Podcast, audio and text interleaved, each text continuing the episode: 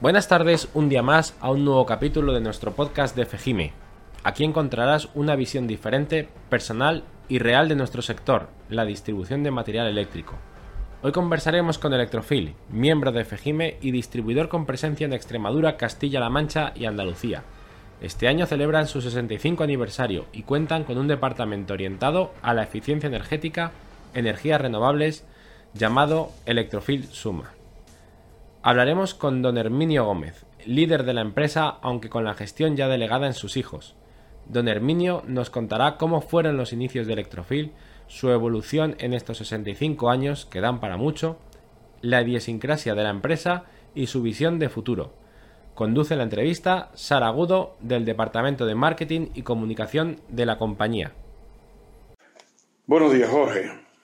Buenos días, Jorge. En primer lugar, gracias por contar con nosotros en este bonito proyecto, en el que estoy segura conoceremos el sector desde un punto de vista diferente. Como bien has dicho, este año nuestra empresa celebra su 65 aniversario y creemos que no hay mejor momento para desvelar un poquito de nuestra esencia de la mano del que fue el director más joven de la historia de Electrofil. Herminio, corría el año 1956 cuando se fundó Electrofil Badajoz. ¿Cómo comenzó su andadura en la empresa? Bueno, con 18 años, una vez que terminé mis estudios en una entidad religiosa durante seis años, me incorporé a la Escuela de Especialistas del Ejército del Aire en León porque yo pensaba otra cosa de mi vida profesional. Y me incorporé como técnico montador eléctrico de aviones, sobre todo de hélice, que es lo que había en aquella fecha, ya que los reactores realmente empezaban a venir a España y eran desconocidos casi para nosotros. Pasé luego, cuando terminé mi preparación por la base aérea de Talavera de la Real, me incorporé al mantenimiento de los primeros reactores que había allá, que era concretamente el modelo T-33, que hoy día es toda una reliquia. Pasado el tiempo mm, me licencié porque decidí no continuar la vida militar y comenzar a estudiar y a preparar oposiciones para banca. En aquella época los estudios superiores de cualquier carrera había que hacerlos en Madrid, en Salamanca, en Sevilla, y las condiciones económicas familiares de toda nuestra generación no eran las idóneas para trasladarse y vivir fuera durante varios años. Mientras me preparaba mis estudios, Electrofil aterrizó en Badajoz y debido quizás a mis conocimientos eléctricos y pensando que podía ser útil, pues me presenté surgió la oportunidad de incorporarme a ella y desde el principio me entusiasmaron los datos que iba conociendo de la organización y me afiancé en la idea de que podía ser un buen futuro profesional definitivo. ¿Y en qué momento le ofrecen quedarse con Electrofil Badajoz y por qué pensó que sería buena idea esta nueva estructura de negocio? Bueno, en realidad fue algo que se produjo muy poco a poco y por diferentes circunstancias que fueron sucediendo en la sociedad.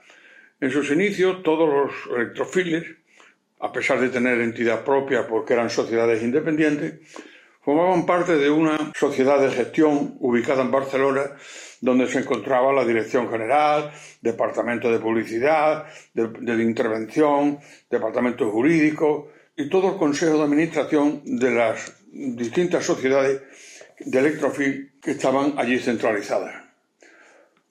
Por diferentes causas y motivos, al poco tiempo de incorporarme tuve que quedarme durante varios meses solo. Me nombraron apoderado para poder mm, llevar a buen término durante el tiempo la sociedad de Electrofil.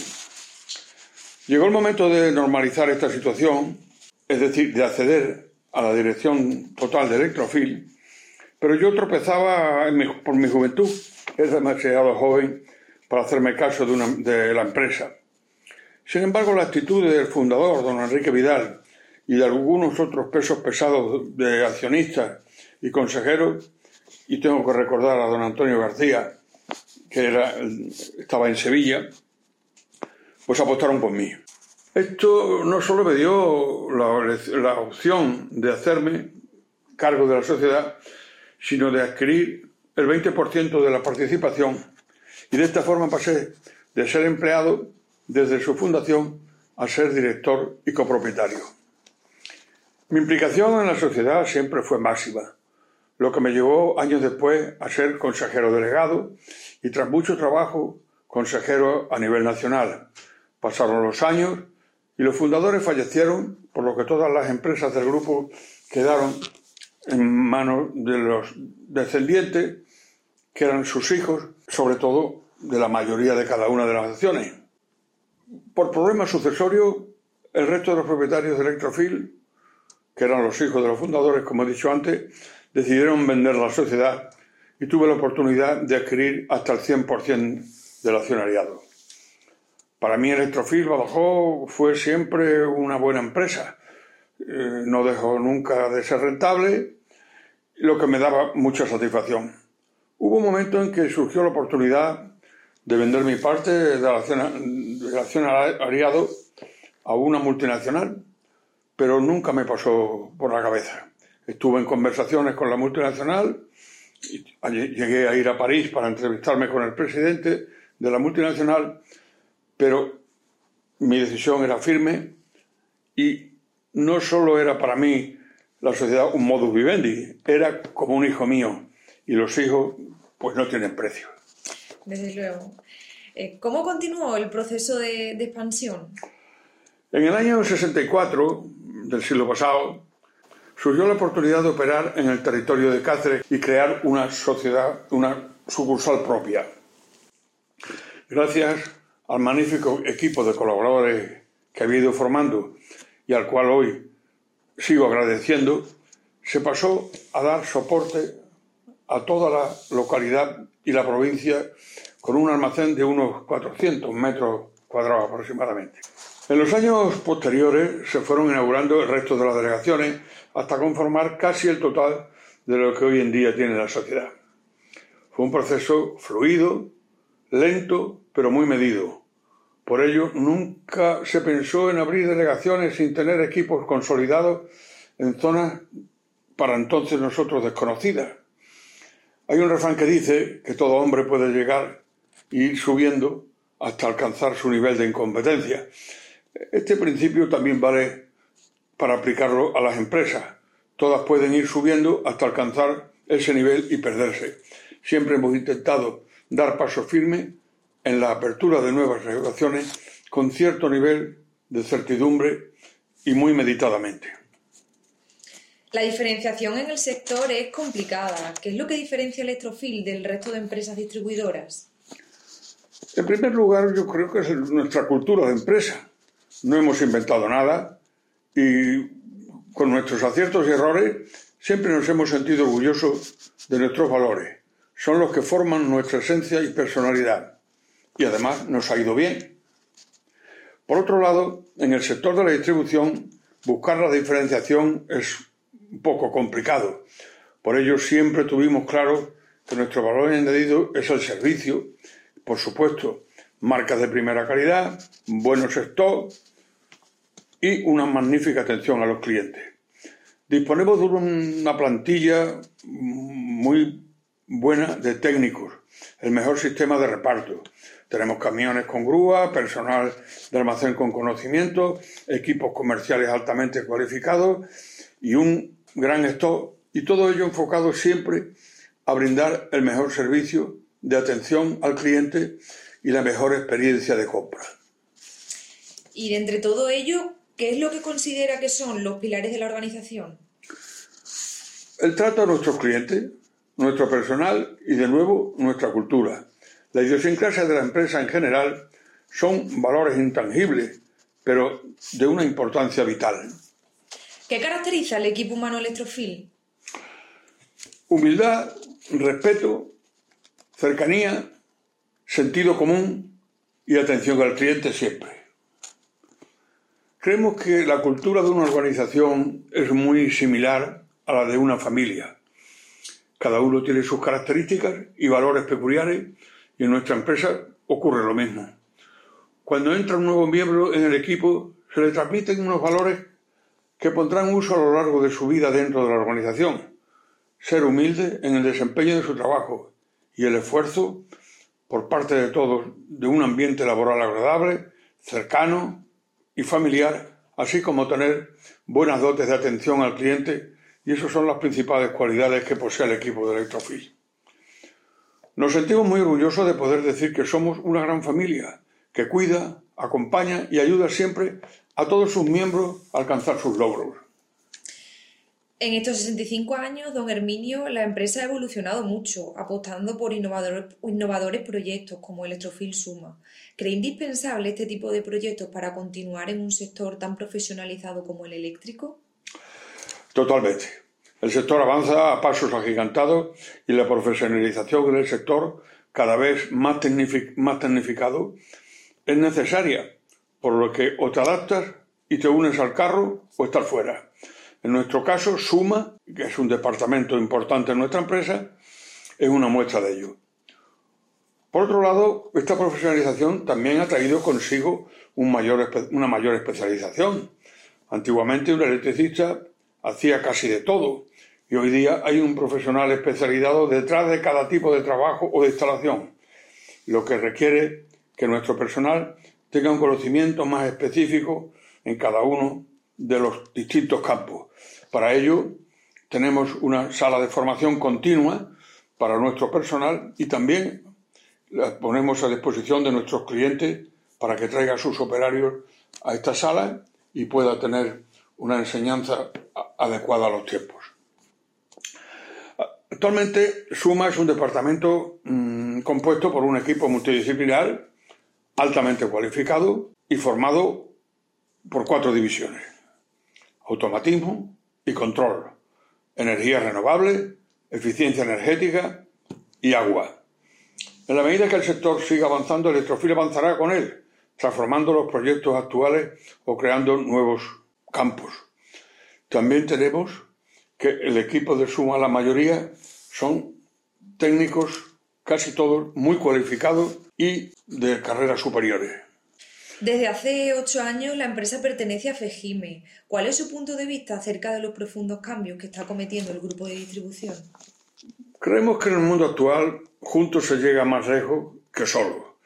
En un mercado tan competitivo como el nuestro, con una sobreoferta de distribuidores en el mercado, Fejime es una apuesta ganadora. Nos permite compartir experiencias y abordar proyectos e inversiones que de manera individual sería muy difícil de acometer. Por otro lado, ¿cree que ser una empresa 100% familiar le otorga carácter distintivo con respecto al resto de empresas del sector que no lo son? Yo creo que no.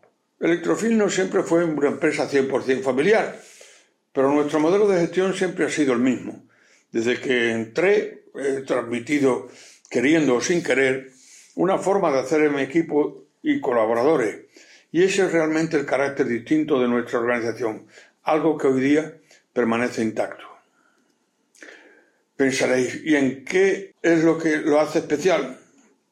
A lo largo de mi vida, por muchas etapas que marcaron mi carácter y mi forma de ser, fueron seis años de estudio en una institución religiosa, una experiencia militar, creer en una organización rodeada de cartillas de racionamiento y austeridad, y quizá esa mezcla de valores aprendidos a lo largo de mi vida ha sido lo que han influido en los valores organizativos que hoy día tiene Electrofil y esa es su esencia. La empresa ya ha vivido un relevo generacional. ¿Qué cambios ha traído ello a la organización? Ha traído muchos cambios. Es lógico, puesto que se incorporaron mis hijos poco a poco, no solamente a Electrofil, sino a distintos negocios de nuestra familia. Y aunque hay muchas cosas que yo quizás no habría hecho por mi mentalidad austera, eh, reconozco que todo han salido muy bien y se han hecho para beneficio de la empresa. Mi hijo mayor, Carlos, fue el primero en incorporarse a la empresa tras finalizar los estudios de informática. Cuando aún estas herramientas em-, empezaban a implantarse en las pymes, más tarde mi segundo hijo Javier se incorporó como licenciado en económica y su formación la realizó junto a nuestro antiguo director comercial, quien se encargó de transmitirle todo lo de la empresa. Lo mismo sucedió con el resto de mis hijos, cada uno en su cargo, en su campo. Yo no quería que ellos estuvieran solamente a mi lado, quería que aprendieran como uno más del equipo y pienso que este factor ha sido la clave para que el proceso de transición haya funcionado. Uno de ellos, el tercer, el cuarto, pues tenía tiene la carrera de Derecho y se formó durante varios años en un despacho de abogados, concretamente en los despachos de Garrigues, que es de gran prestigio, y eso le sirvió de muy buena preparación. Con el paso de los años, mi esposa y yo fuimos entregando la propiedad total hasta quedar desligados. Hoy día son ellos los que no solo ostentan la propiedad, sino que dirigen la empresa, su expansión y acompañado, eso sí, por un gran equipo. Y por último, ¿cuál ha sido el secreto de su éxito empresarial? No hay ningún secreto especial. Trabajo, trabajo y trabajo. También sentido común. Venía a la empresa de lunes a sábado y los domingos por la mañana me acercaba por si algún pedido llegaba en el correo. Nuestro horario era de 9 a 2 y de 4 a 9 de la noche, 10, 11 o más tarde aún. Y eso todos los seis días de la semana. No teníamos vacaciones, pero ni yo ni casi ninguno de mi generación. Y siempre he sido una persona muy exigente conmigo misma y he tenido afán de superación. Sabía que estuviera donde estuviera iba a llegar algo. Si hubiera entrado en un banco como auxiliar administrativo, estoy casi seguro que hoy día habría llegado como mínimo director de una sucursal, o posiblemente más. Toda mi vida, en donde he estado, siempre he puesto mi esfuerzo y ganas y por eso nunca me he quedado abajo. Eso ya forma parte del ser de cada uno. Muchas gracias, don Herminio, por sus palabras y gracias, Jorge, por eh, dejarnos transmitirlas en, en este medio. Os mandamos un saludo. Muchísimas gracias a vosotros por este impresionante testimonio de la experiencia de una persona que con mucho éxito ha sabido contribuir al buen hacer e ideales que bien representan a nuestro sector. Un placer contar con vosotros y hasta la próxima. Y aquí nos despedimos por hoy. No olvides suscribirte para poder estar informado del próximo capítulo de esta historia que es Fejime. Muchas gracias y hasta luego.